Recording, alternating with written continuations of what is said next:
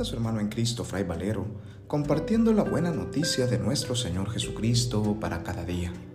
Reflexionamos hoy el Evangelio según San Juan, capítulo 6, versículos del 1 al 15, correspondiente al viernes de la segunda semana del tiempo de Pascua. En aquel tiempo, Jesús se fue a la otra orilla del mar de Galilea o lago de Tiberíades. Lo seguía mucha gente porque habían visto las señales milagrosas que hacía curando a los enfermos. Jesús subió al monte y se sentó ahí con sus discípulos. Estaba cerca la Pascua, festividad de los judíos. Viendo Jesús que mucha gente lo seguía, le dijo a Felipe, ¿cómo compraremos pan para que coman estos? Le hizo esta pregunta para ponerlo a prueba, pues él bien sabía lo que iba a hacer. Felipe le respondió, ni doscientos denarios de pan bastarán para que cada uno les tocara un pedazo de pan. Otro de sus discípulos, Andrés, el hermano de Simón Pedro, le dijo, aquí hay un muchacho que trae cinco panes de cebada y dos pescados. ¿Pero qué es eso para tanta gente? Jesús le respondió, díganle a la gente que se siente.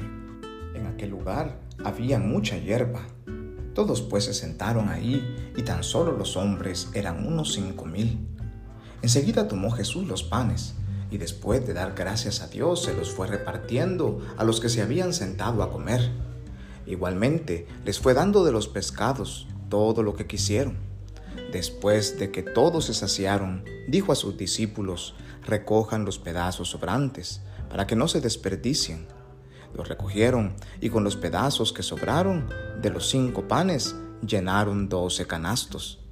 Entonces la gente al ver la señal milagrosa que Jesús había hecho decía, Este es en verdad el profeta que habría de venir al mundo. Pero Jesús, sabiendo que iban a llevárselo para proclamarlo rey, se retiró de nuevo a la montaña él solo. Palabra del Señor, gloria a ti Señor Jesús. Con el milagro de la multiplicación de los panes, muchos creen en Jesús. Creen porque lo han visto repetir el milagro que ya con anterioridad había realizado Elías.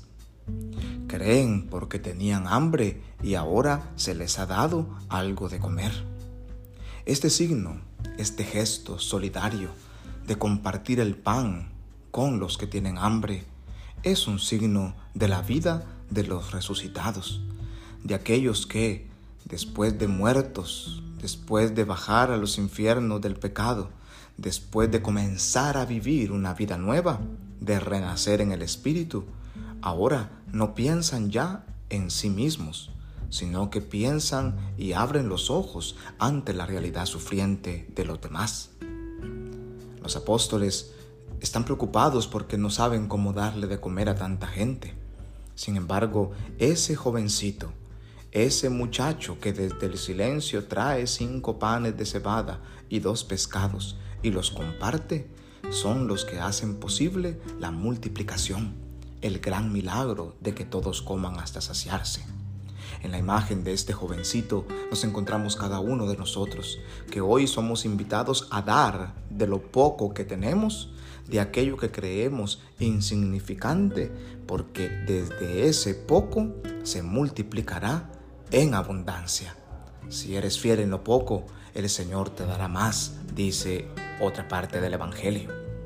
Pongamos pues lo poco que tenemos en las manos de Jesús, para que sea Él quien se haga cargo de hacer nacer en nosotros esos frutos de compartir, esos frutos de solidaridad, esos frutos que son contrario al egoísmo e individualismo que el mundo nos ofrece, esos frutos de la vida en el Espíritu, de la comunidad de los resucitados y resucitadas en Jesús.